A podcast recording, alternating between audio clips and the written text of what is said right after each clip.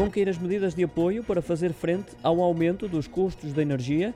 Os governos na Europa estão a ser pressionados pela Comissão Europeia para que coloquem um ponto final até ao fim do ano nesse auxílio financeiro prestado às famílias e empresas, revela o Jornal Público. De resto, o próximo programa de estabilidade já deverá conter essa atualização recomendada pela instituição liderada por Ursula von der Leyen.